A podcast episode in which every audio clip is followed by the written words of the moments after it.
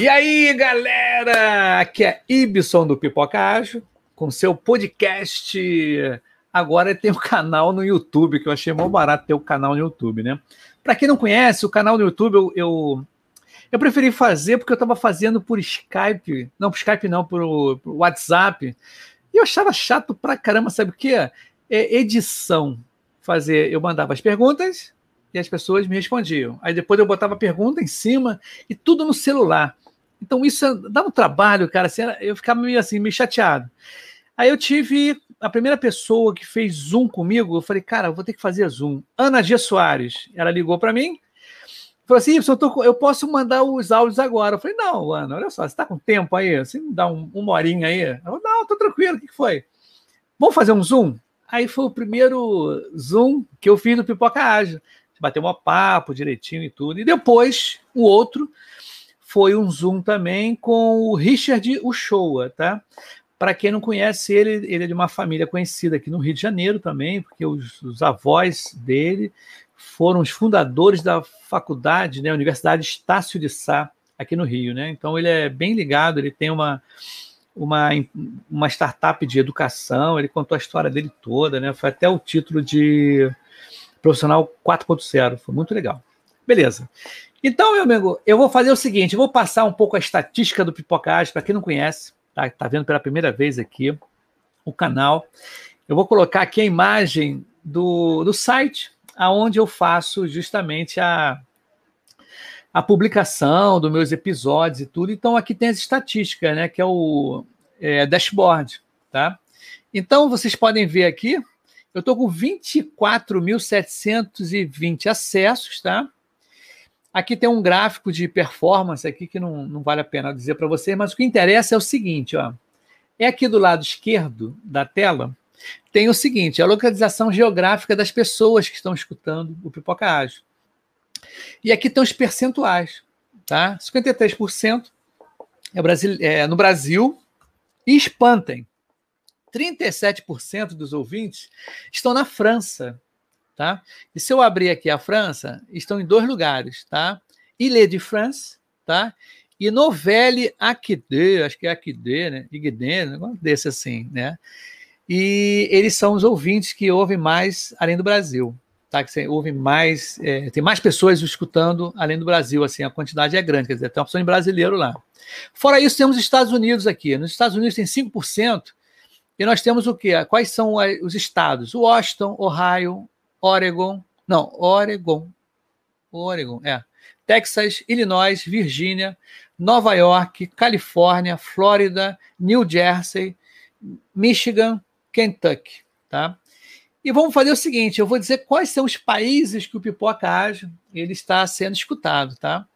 Eu estava conversando com um convidado aqui, eu falei, olha, deve ter mais de 25. Então vamos embora. França, Estados Unidos, Portugal, Irlanda, Canadá, Reino Unido, Alemanha, Peru, Índia, Polônia, Austrália, Espanha, Rússia, Finlândia, Suécia, Emirados Árabes, México, Argentina, República Tcheca, Colômbia, Angola, Japão, Equador, Singapura, Moçambique e o último agora foi Noruega. Eu achei o máximo, cara, Noruega. Eu achei pô, sensacional.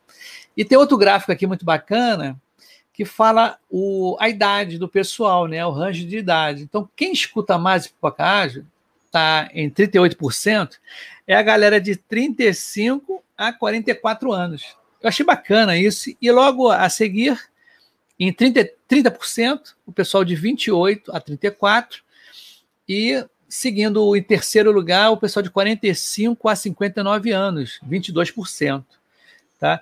E os últimos lugares é o pessoal mais novo, de 18 a 22, e a galera com mais de 60 anos, que é 1%. Beleza. Essa estatística eu, eu mostro porque antigamente, quando eu não sabia mexer nessa ferramenta, eu, não, eu só falava. Eu falei, cara, não tá legal não. A gente tem que mostrar isso, que é bom. Beleza. Bom, eu falei da estatística, mostrei o pipocagem direitinho e tudo. Então agora eu quero apresentar aqui o meu convidado, ah, meu amigo, é, por favor, Antônio Polo, é, se adentre aos estúdios do Pipoca Ágil aí para esse episódio maravilhoso e você se apresenta para a galera aí, né? Conta um pouquinho da sua história. Vai lá, meu camarada. Olá, grande Y, tudo bem? Tudo jóia. Prazerzão estar aqui no Pipoca Ágil. Acompanho você há muito tempo aí.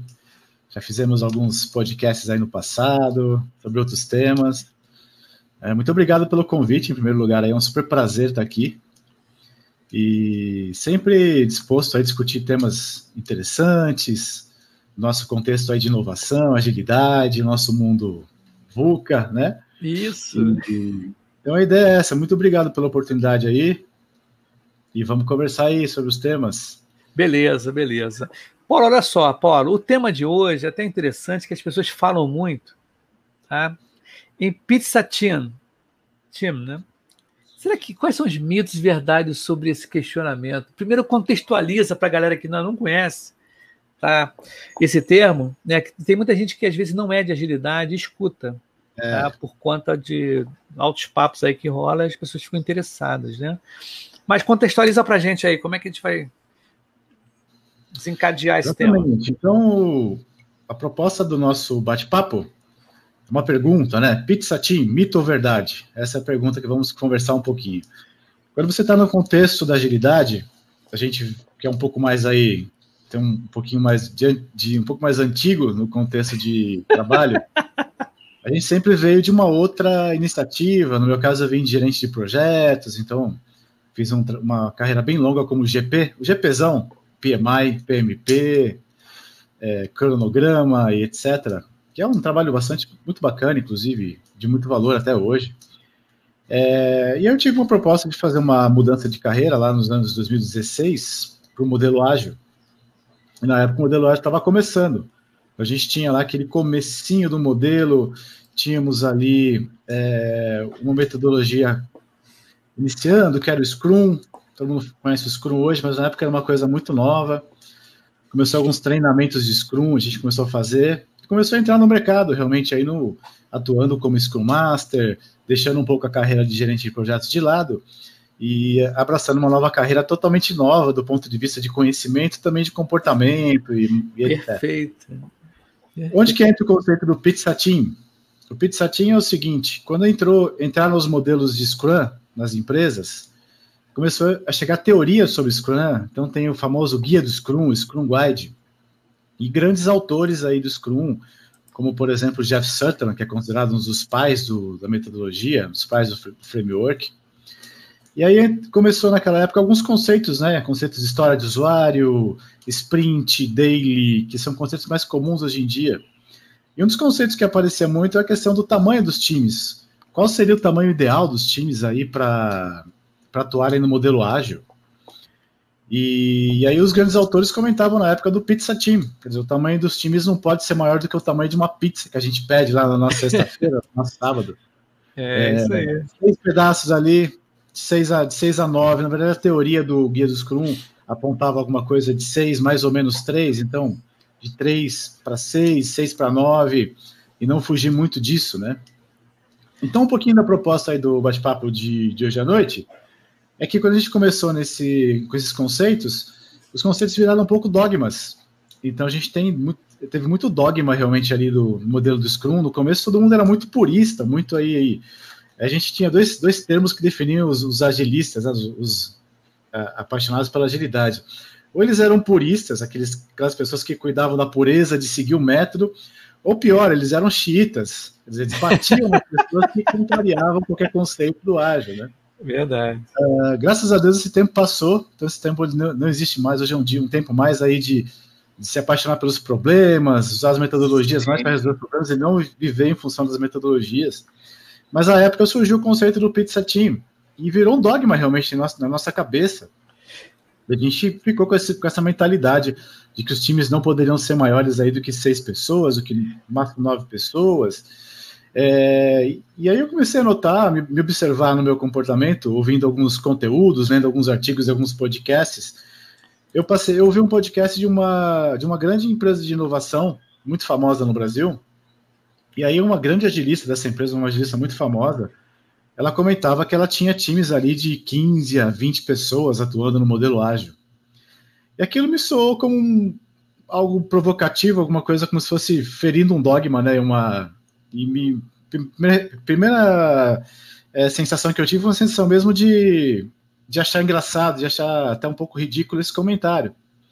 E a coisa andou, né? Para encurtar um pouco a conversa e essa introdução, o tempo andou, atuamos aí com os modelos ágeis é, começamos a rodar aí no mercado, né? Apanhar, ter sucessos e falhas. O, o Antônio Paulo, eu tenho uma pergunta um pouco antes. Você me, você nessa pequena introdução, né, contextualização do assunto, uhum. você me falou duas coisas que eu achei assim para a gente pegar um gancho, tá? Uhum. Que a gente até são duas coisas bacanas. Você falou sobre em ser GP e passou a trabalhar com Scrum, tá? Uhum.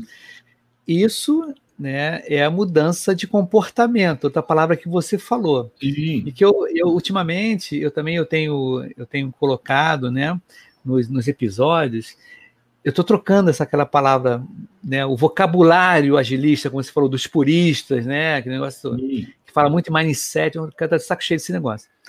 E eu vejo que você acertou na mosca quando você falou em comportamento. Então, o que, que acontece que eu noto aqui, as pessoas que vêm aqui, e no próprio dia a dia também, né? A gente falando com as pessoas, e no próprio dia a dia, em que tem é, como a gente está, a gente vem de um mundo diferente, né? E conheceu a agilidade, tá? A gente vem de, do RUP, né? A gente vem do, do preditivo, né? Aquele esquema todo. Então, quando um gerente de projeto, que tem tudo na mão, né, ele tem todo o comando e controle, ele cai no mundo da agilidade, né, que é justamente aquela transparência, adaptação, né, e, e aquele esquema todo de cooperação, você não é mais a estrela, né, você não é o gerente de projeto, né, você é justamente, você é mais um numa equipe. Isso para você, no começo, soou bacana? Você já era assim como GP, mais ou menos? Ou que teve gente que veio aqui falar que, pô, Y foi difícil para mim foi difícil para mim tirar né, essa, essa capa de GP e, e, colocar na cadeira e se juntar ao grupo. Né? E essa pergunta, antes de a gente entrar no tema, que eu achei bacana esse, essa sacada. Sim, é uma transformação cultural. A gente teve uma mudança muito grande, tanto de conceitos como o Pizza Team, que a gente está começando, comentando, o sprint dele e tal, e também comportamental, porque a gente, a minha experiência pessoal, ela começou nessa transição de GP, de gente projeto para agilista, para Scrum Master, e eu acabei caindo numa squad altamente complexa, que era uma squad de um app de pessoa física de milhões de clientes, muito complexa, e caí com um time que estava naquele banco naquele momento para trans, transformar o banco do, do ponto de vista de, de conceitos, de, de, de, tal do mindset. Então a galera, tudo galera jovem que veio tudo de startup e, e assim, não tinha nem experiência com GP, com gestão mais é, comando e controle, né? E aí foi muito difícil realmente. É, a dificuldade é que são modelos diferentes de trabalho, na verdade. O, o modelo do GP é o modelo que é educado a, a, designar as tarefas. Então, o GP ele tem o controle das tarefas, ele planeja dentro, do, dentro de uma linha de tempo o que, que tem que ser feito para o projeto, que ele vai atuar, ele vai designar tarefas para as pessoas. Então, o GP é muito aculturado a ser o especialista em cobrar, né? E e, e cobrar, você cobra com, com, com, especialmente com o monopólio da, do discurso. Então, Sim. o GP ele é educado para ter realmente a voz ativa, de chegar numa reunião que tem lá 10, 15 pessoas e só ele ter esse, aquele domínio de guiar todas as coisas, né? De ser aí o, o pai da, da, da, da turma, né? Isso quando, quando colidiu, quando conflitou com, com o modelo ágil, foi muito difícil para mim, porque primeiro que não, não houve aceitação né, desse, dessa postura, e por outro lado também não, a gente tem aquela coisa de existe um equilíbrio entre você fazer a equipe ter performance e a equipe também é, ter a auto-organização, né? Então esse equilíbrio é um equilíbrio difícil de você conseguir e, e, é um, e só o tempo que você realmente tem. Então foi muito difícil, a gente teve muita é, aprendeu realmente com muito muito pelos erros, né? Pelas, pelas, pela Sim. falha. É, você é. não chegou pronto, né, cara? Por mais que você tenha. Por que, que, por que, que eu estou voltando nesse assunto, né? Porque, hum. na realidade, é, eu tenho várias pessoas que me procuram para a transição de carreira. Pô, Wilson, que curso eu vou fazer, né? Qual tipo de. E eu falo com eles assim, meu amigo, olha só, antes de você se certificar, primeiro de tudo escute o Pipoca Ágil, claro que você vai pegar é. várias informações aqui, mas não adianta você certificar e você não ter o comportamento, você não ter a noção de como é a, a, a função, a responsabilidade que você vai pegar. Tá? Então não adianta o cara também, ah, vou fazer me certificar em uma porção de coisa, mas calma, gente calma, gastar vários dinheiros, né? Uma porção de coisa, uma porção de curso. Então, o que é legal é que ultimamente no Pipocagem aqui eu estou orientando as pessoas, cara, é, leia mais, converse com pessoas da área que estão na função, né? Para justamente você direcionar. Porque não adianta você ser um Scrum Master que dá bronca, que designa a tarefa para o outro e, e, faz, né, que a equipe desestimule a equipe, né? Dando pauladas, dizendo, não, você é aqui, porque o cara que era gente de projeto, como você falou agora mesmo, ele falava assim, ô programador, né? na época era programador, né? Desenvolvedor, você tem dois dias para terminar isso aqui. O cara, peraí, nem vi esse negócio, como é que vou dar o prazo disso, né? Então, e vai é. jogando tarefa para as pessoas. Ele mensura pela experiência dele, pelo que ele estudou, várias outras coisas, ponto de função, sei lá que for, né? As métricas usadas. E quando a gente cai no Scrum, a gente já tem um, um comportamento totalmente corpora, é, é, é, de cooperação, né? E você tem que se doar, você tem que ser humilde, né? Ainda mais um Scrum Master chegando numa squad já pronta. E saiu um, entra o outro. O cara que chega a esse momento, cara, é difícil, né? Não... É difícil. É assim, na verdade, a transição de carreira, na minha opinião, ela funciona muito com leitura, com conteúdo, como você comentou mas eu acho que ela funciona quebrando a cara. Então, se você pensa no, pensa no nosso momento atual, então a gente tem ainda tem oportunidade de gerente de projeto, não vou dizer que não tem, mas existe um boom de oportunidades aqui do lado da agilidade, Product Owners, Scrum Masters, Agile Coaches. Então, é, pode ser uma boa tentar uma transição de carreira, mas vai ser sofrido. Então, se você não, não for sofrido, você não vai aprender a fazer essa transição de carreira você não vai ter as, as dificuldades e não vai ganhar experiência. Então eu costumo dizer que os erros de carreira eles são muito, eles são como se fossem bolas de borracha. Quando você está com a bola de borracha jogando na mão ali, você cai a bola de borracha no chão, o que acontece com a bola? Ela pula mais alto, né? Então Sim. a carreira também é assim. Nossa carreira, ela, ela, parece que ela vai é, afundar, vai se quebrar naquele momento. Ela bate no chão, ela vai mais alto ainda, ela vai para outra direção. E, e, essa que é a mágica da coisa. Então, é Bacana. experimente, não tenha medo de botar na cara. isso aí. E fazer as coisas. Ah, com certeza, e absorver, né? E você ter o ouvido né, aberto assim, a mente aberta para escutar e ter a percepção também. Beleza, gostei pra caramba já. Essa, não, foi ótimo. Isso aí, viu como é, que, como é que pode? A gente conversou, né? Falou assim, é, que, como é que vai ser, né? Não, a gente vai ter papo falando sobre coisas. O tema é. principal, que é justamente o Pizzatin, uhum. agora a gente começa a falar sobre isso. Mas manda brasa agora. Pizzatin, mitos e verdades. Pizzatin. Então, Pizzatin, a gente ficou doutrinado, ficou aí totalmente é, bitolado de que o Pizzatin tem que ter realmente ali seis pessoas, sete. Existia toda uma teoria por trás, mas não tinha muito detalhamento também é, acadêmico. Tinha o seu Jeff Sutton, né, que era o ainda é, a sumidade é um gênio, é o pai do Scrum, e ele virava e falava, não, tem que ser quatro pessoas, porque Harvard diz que é quatro pessoas. E aí vem o Pete Satin também, do Scrum. A gente ficou um pouco doutrinado a isso. Quando eu vi aquela história de, de uma pessoa que cuidava de um time de 15, 20 pessoas em, em agilidade, a primeira reação foi dar uma risada, né? É, porque eu não via como isso funcionar no modelo, no modelo ágil, modelo de alto nível de interação, com metas muito ambiciosas. Mas a coisa, o tempo passou, alguns anos passaram-se aí. Depois eu tive contato aí um pouco com, ou muito, digamos aí, com o método, o método Kanban. E no método Kanban é, me trouxe uma outra, me oxigenou um pouco a mente, me trouxe uma outra visão sobre como os times podem atuar em termos de tamanho de time. O método Kanban quebrou um pouco esse paradigma, porque no método Kanban você tem sempre a gestão por serviços. Então, no método, importa mais você ter uma estruturação de um board de serviços altamente elaborado, complexo, que tem as integrações, que, que, que faz o processo acontecer. E aí a, a gestão de serviços, ela ela não o, o, o Kanban não, não limita a quantidade de pessoas, ele limita que os serviços estejam funcionais e bem estruturados, com, com melhoria de processo, com, com integrações. Isso quebrou um pouco esse paradigma. E a coisa seguiu na minha vida. Eu tive uma, um desafio na sequência que foi o seguinte: eu, eu entrei em um time de Scrum. Esse eu não posso dar muito detalhe. É, vai, entregar, vai, entregar, vai entregar o bandido, né? vai entregar o ouro bandido. Empresas, não posso dar nada, na verdade, nem ramo, nem nada. E eu cheguei nesse time de Scrum, e era um time que estava crescendo muito, estava abraçando novas features, novas aplicações, e um time que cresceu para ter 20 pessoas, 20, 20, 23 pessoas. E aí houve uma proposta de divisão, né, para você poder fazer o pizza team, você separar as pessoas em seis ou sete pessoas e houve uma resistência muito grande dos times, porque os times já atuavam muito tempo nessa integração com mais pessoas. É, e eu me vi como agilista desses times, o desafio de, sem ter que quebrar os times em pizza teams, fazer os times entregarem com desempenho.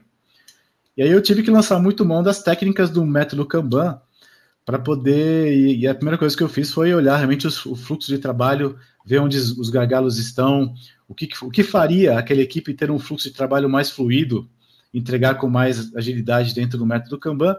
E mesmo aí rodando esse processo com um time gigante, eu consegui fazer aí é, discussões e, e, melhorias no board de execução, no nosso famoso Gira. É, isso passou a, a, melhorar o desempenho do time, mesmo com um time de, de 20 pessoas. Né? E aí surgiu essa coisa na minha cabeça: será que é um mito ou uma verdade essa questão do, do, da pizza team? Né? E aí eu comecei a pesquisar um pouco mais, comecei a olhar um pouco aí, surgiu a, a oportunidade de falar contigo. Você me falou, vamos falar, fazer um pipoca arte, falei, legal. Eu pensar no tema, aí pensei no tema do. tô com Kanban na mente aqui, né? Pensei no tema, tô com treinamento de Kanban no ar, pensei no tema de pizza team. E aí passei, antes de conversar com você, fiz uma pesquisa, olhei um pouquinho a academia, o que, que, que os acadêmicos dizem aí do Pizza Team, se é bom ou não, se realmente tem que ter um time pequeno. E em termos acadêmicos, né, qual que é o impacto do tamanho dos times para performance, para desempenho das equipes, né? É, essa é a proposta acadêmica que existem vários artigos sobre isso, centenas e centenas de artigos que avaliam e pesquisam realmente e fazem comprova comprovações é, científicas com método científico do que é melhor, né? Se funciona realmente um time maior, quais são os impactos negativos e positivos de um time grande? Essa é a pergunta que Sim, de um, um, time maior do que o Pizza Team, de 11, 20 pessoas, enfim, né? Então, esse é um pouquinho Você do que eu Começando a algumas dicas aqui para a gente poder conversar. É, alguns, alguns achados. Você, aqui. Paulo, você começou com a, com a. Vou te chamar de Polo, tá? Pode você chamar. você começou, né? Essa, essa contextualização foi legal, uhum. porque você começou justamente falando dos puristas, do xiita, né? E você vê que hoje também é, tem muita empresa que quer contrata uma, uma outra empresa, né? Para é, até o ágil, porque às vezes vendem ou ele vê que, nossa, vamos entregar rapidinho, né? Com rapidez, né? E acaba que quando começa o, os trabalhos e tudo, a coisa ela acaba sendo meio híbrida, né? Eu acho que as pessoas apostam, estão apostando muito no híbrido, tá? Por conta até de atender o cliente, tá? Porque você não vai botar a goela abaixo agilidade numa empresa né, tradicional, você não tem como, né? E o que é interessante é que quando você falou com relação a essa formação, né, quando você viu, caramba, uma squad de 14, 15, 16 pessoas, nossa, é, é, essa é duas pizzas team, né, ou três pizzas team, né, mãe gigante, né? Então é, é, muito bacana porque você contextualizou bem. Independente disso, eu, vou, eu tenho que colocar aqui na, na, na tela tá? O pessoal que está chegando aí, ó. O Rodrigo Leal, boa noite, chegou com a gente. Boa noite. O, o Leonardo Reis, GP gosta de cascatas. Cascateiro? É cascateiro, né? Gosta. Porque o prazo, você vê o cronograma, cara, é interessante, né? O cronograma é uma previsão do que a coisa pode acontecer ou não. E a maioria das, das vezes, né, a gente passa um pouco do prazo, né, ou não entrega, coisa desse tipo, ou se entrega no prazo sem qualidade, tem sempre o, né, sempre as, as tríades né, que eles andam embaixo. E ele fez uma pergunta para mim aqui. Ele perguntou, perguntou, no canal: tem live do canal, né, do canal falando de Agile Coach versus Scrum Master? Tá? Eu acho que eu não tenho, eu tenho separado. Tá? Eu, eu falei até com ele aqui, eu respondi aqui, ainda não. Mas até propus a ele: ó, quer falar no episódio? Vamos fazer, top mas ele falou que ele é obrigado pela resposta. Eu sou Scrum Master e quero fazer a transição, né? É interessante isso, né? Que ele quer de Scrum Master para ser agile. Mas voltando aos pizzas, pizzas teams, aí, qual, como aconteceu com você agora? Essa, essa, essa experiência aí, o que? Então, é, o, quando você fala de pizza team, você fala de um time, um time menor, né? um time pequeno, de seis pessoas ali. Vamos, vamos assumir que são seis pessoas o pizza team. E o time grande, 11 pessoas para cima. Vamos deixar, deixar esse conceito. Sim. É, o que a o que o, a academia fala realmente do, do, do Pizza Team é que a, divers, a, diversidade ela passa a ser um problema, na verdade. Quando você tem um time de 20 pessoas, obviamente você tem mais diversidade do que um time de 7 pessoas, 6 pessoas. Sim, com certeza. Todos os tipos de, de, de, de diversidade. Idades, sexo, gênero, é, é, e tudo, né? Então você tem essas diversidades maiores num time maior. E isso cria é, uma dificuldade de você ter um senso realmente de, de, de, de coesão, de time coeso, time realmente que tem uma, uma, identidade comum.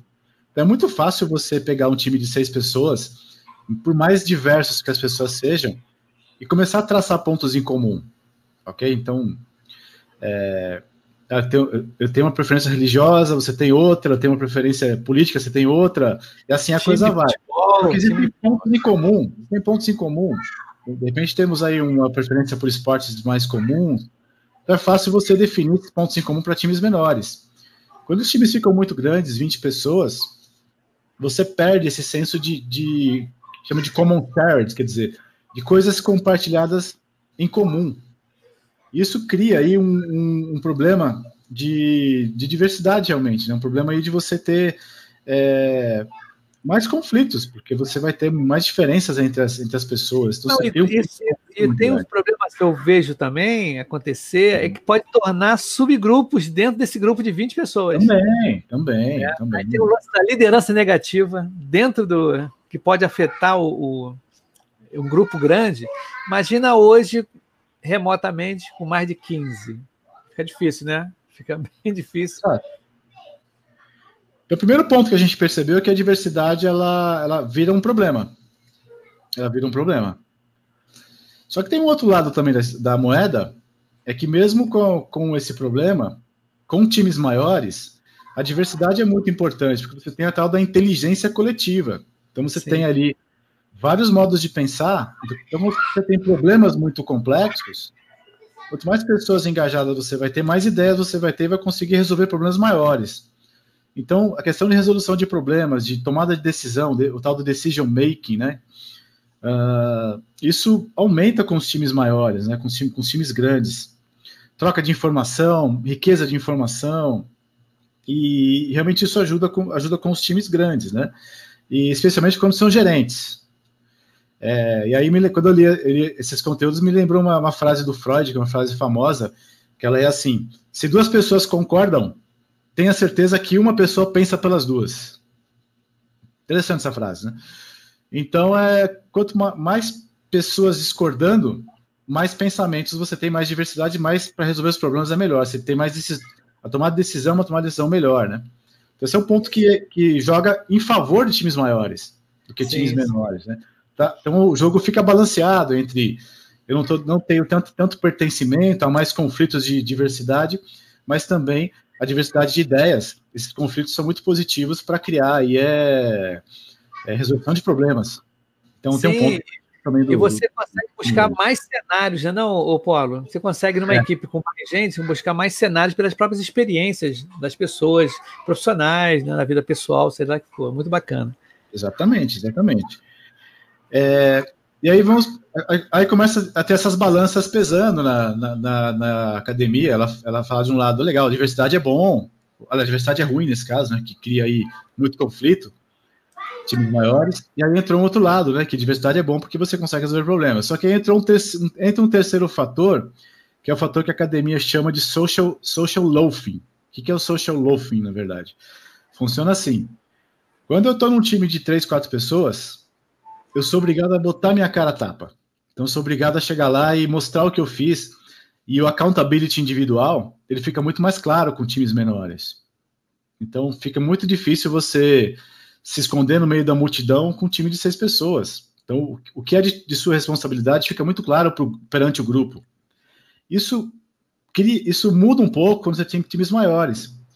Time de 20 pessoas, a tendência é que o accountability caia. Então, as pessoas elas passam a puxar menos responsabilidade, porque sempre achando que os outros vão fazer e que podem ficar aí é, escondidas na, na discussão do todo. Então, todo mundo vai, vai, dar, vai acrescentar seus pontos ali e as pessoas vão ficar mais ali é, fora um pouco do processo, né? Então, isso aí cria uma queda de comprometimento em times maiores. Então, assim, a academia diz que times maiores, os colaboradores são menos comprometidos do que times menores por conta disso. Dá para se faz condenar. Né? Faz sentido? Faz sentido. Faz? Faz sentido. Até intuitivo, até intuitivo.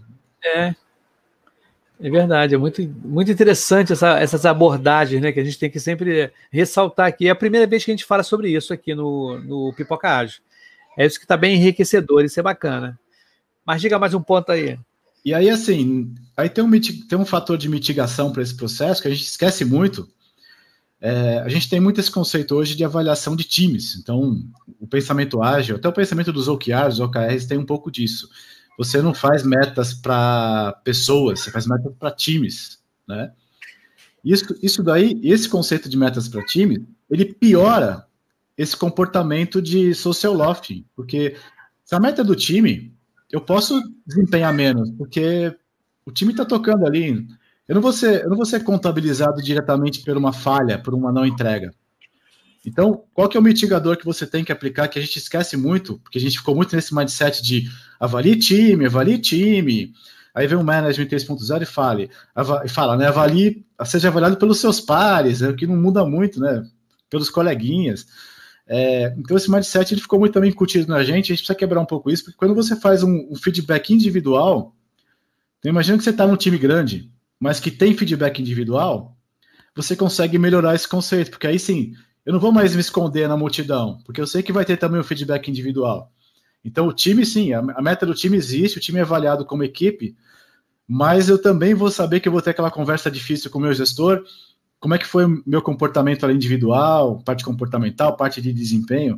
Então, a gente esqueceu muito essa avaliação individual. E ela é muito importante para balancear esse efeito do social, social lofting, né? É, e das pessoas performar é menor porque tem mais gente ali para fazer, enfim. Então vamos voltar aí às, às, avaliações individuais enquanto tivermos em times maiores, né? Porque a gente consegue ter essa essa volta mais certeza, individual. Né? mais assertividade também, né? Mais efetividade também, né? Exato. Isso que é interessante. Exato. Então aí já pesa, aí já tá 2 a 1 um, né? Então você tem ali a diversidade jogando a favor e contra, agora você tem um problema realmente aí de ter menos envolvimento das pessoas, né? Sim, com certeza. Então, feedbacks são importantes. Feedbacks, feedback, feedback é diferente de feedback de conversa one-on-one, né? One-on-one é o seguinte: eu vou conversar com o meu, meu gerenciado ali para conversar, trocar figurinha, ver o que eu posso ajudar. É uma conversa aberta, sem avaliação. O feedback não, o feedback ele tem registro, ele tem ali, eventualmente, até notas de avaliação, pontos positivos e negativos que o colaborador precisa resolver, precisa é, positivos, lógico, positivos você vai, vai congratular, mas os negativos tem que resolver. E aí você traz a, a responsabilidade individual de novo para o colaborador. Isso é importante aí. É, e aí joga mais um ponto negativo, que é um ponto mais clássico, que foi até o embasamento do, dos, dos pais do Scrum, dos pais do modelo ágil, que é a questão dos canais de comunicação, que a academia ela fala de esforço de coordenação. Então também é intuitivo. Se você é um coordenador, um agilista, um responsável pelo, pelo fluxo, pela comunicação. É muito mais fácil fazer comunicação num time de seis pessoas do que garantir que todos se comuniquem adequadamente num time de 20 pessoas. Então, o esforço de coordenação é muito maior. Então, Sim. joga contra um time maior, né, um time de maior, de maior quantidade. O esforço aí de comunicação, né? De, de reuniões, é, alinhamentos, comunicação como um todo, então isso cria um, um problema também, né? Tem o risco das pessoas não entenderem direito, né? Se você faz, faz reuniões, reuniões e reuniões, nem todo mundo entende da mesma forma. Então você tem que fazer um a um. Imagina numa equipe de seis, você faz uma reunião ali, todo mundo entende, está muito pertinho, né? Tá, as cabeças é. estão juntas. Com 20, caramba, tem alguém disperso no, nesses 20, ninguém fica atento né, direto assim, e fazer um ano um ano também vai demorar um tempo, requer um tempo maior, né? Isso realmente faz sentido. Quantas faz reuniões sentido. você tem? Quantas reuniões você tem para 20 pessoas versus quantas reuniões você tem para seis pessoas? Então, essa é questão do custo de coordenação. Isso cria um problema de impacto realmente, né? É bem importante.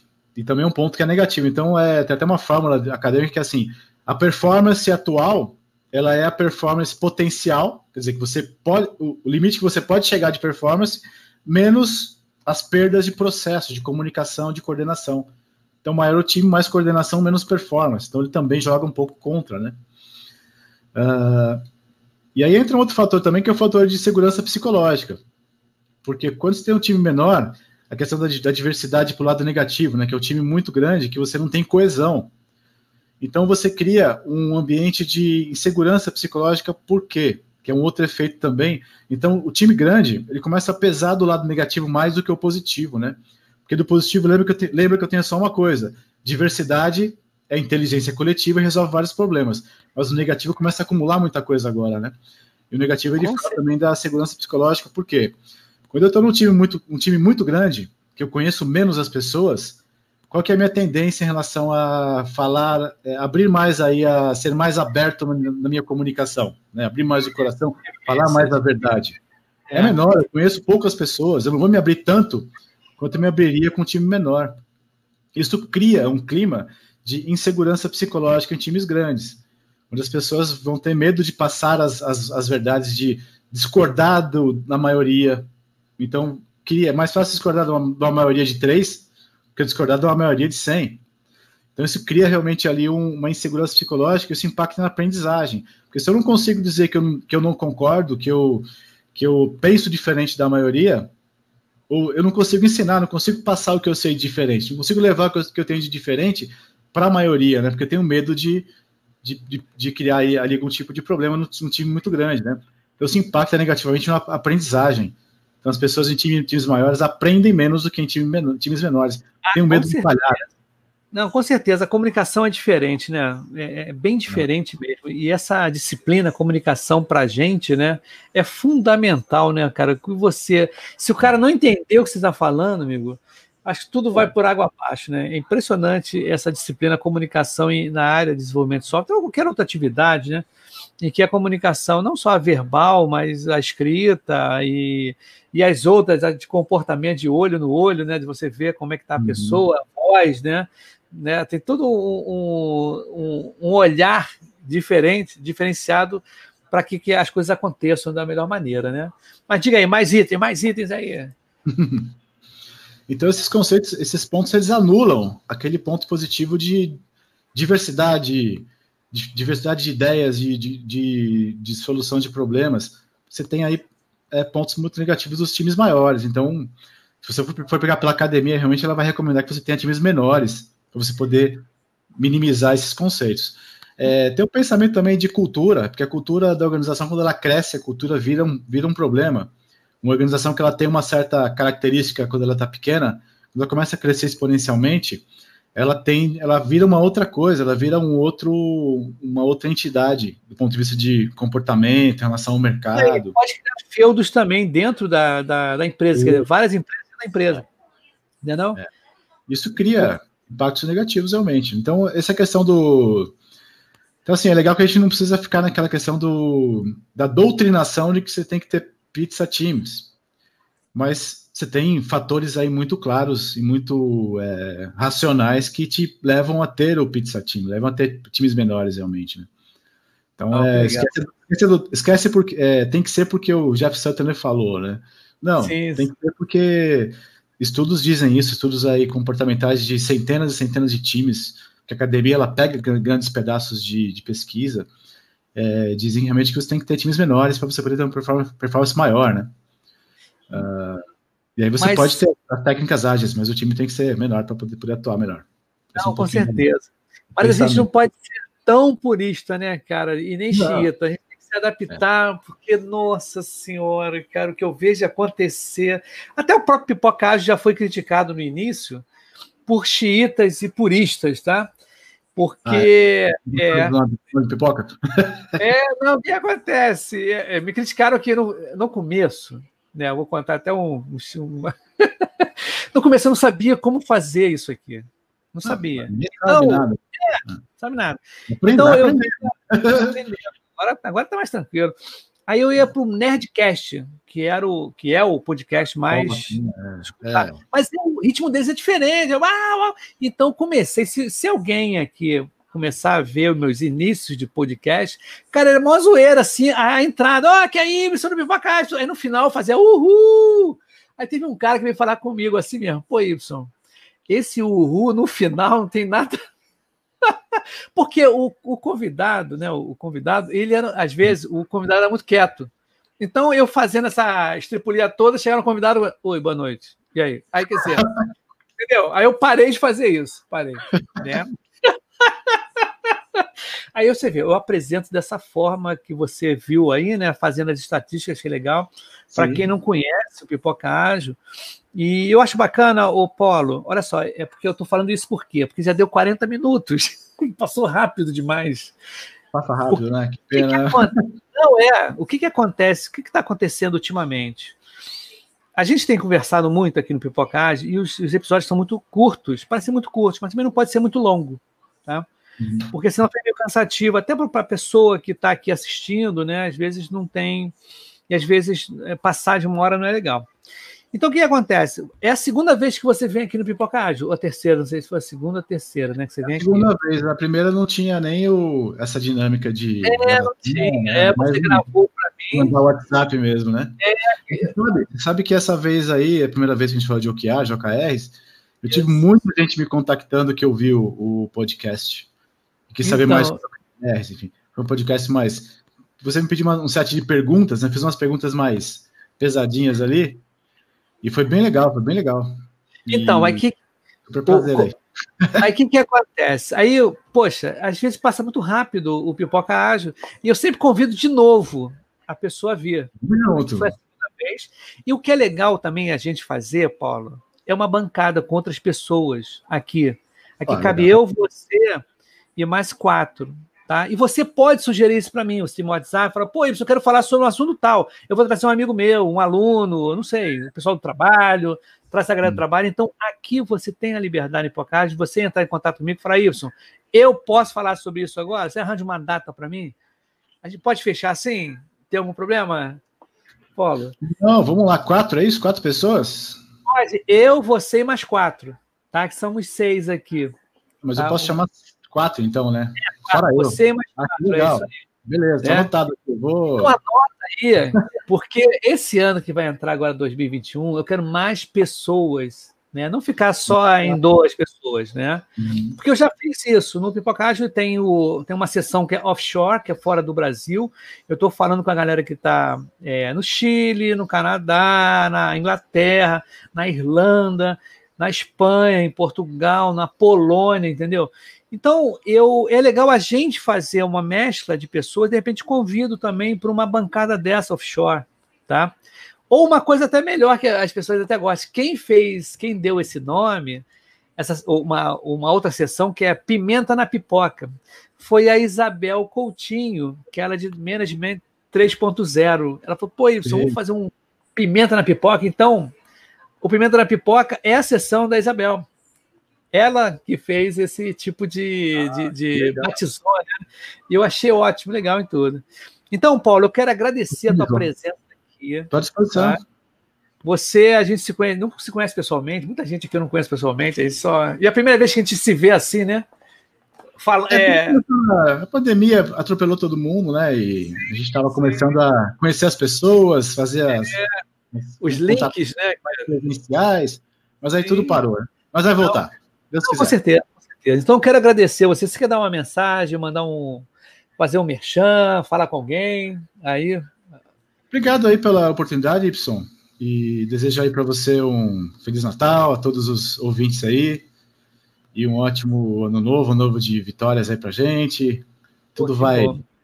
aos poucos Não, entrando nos eixos, né? E muito obrigado pela oportunidade. Conta comigo sempre. Não, Tem vai sim. Vai sim. Vai sim espera por mim também, não, cara.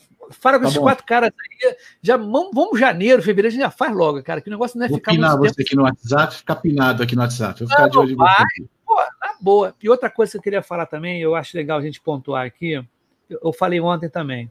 Ontem veio o Helenice falando sobre transição de carreira de RH, tá? E eu falei com ela o seguinte, falei assim, olha, eu falei publicamente, a gente, você sentiu isso agora, quanto tempo a gente se falou para a gente gerar esse episódio? Foi pouquíssimo tempo, né?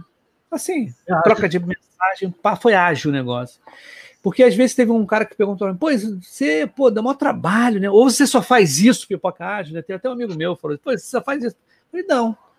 Então é legal, ó, o, o Leonardo mandou aqui, ó. Ótima live, Feliz Natal a todos. Então, o que, que acontece? Eu queria, né? É, eu faço isso online, é, online né, nessa live, para realmente para as pessoas saberem que aqui é pai bola, que não tem historinha, né? Aqui a gente. Tem uns formulários aí, faz uns formulários para a gente preencher.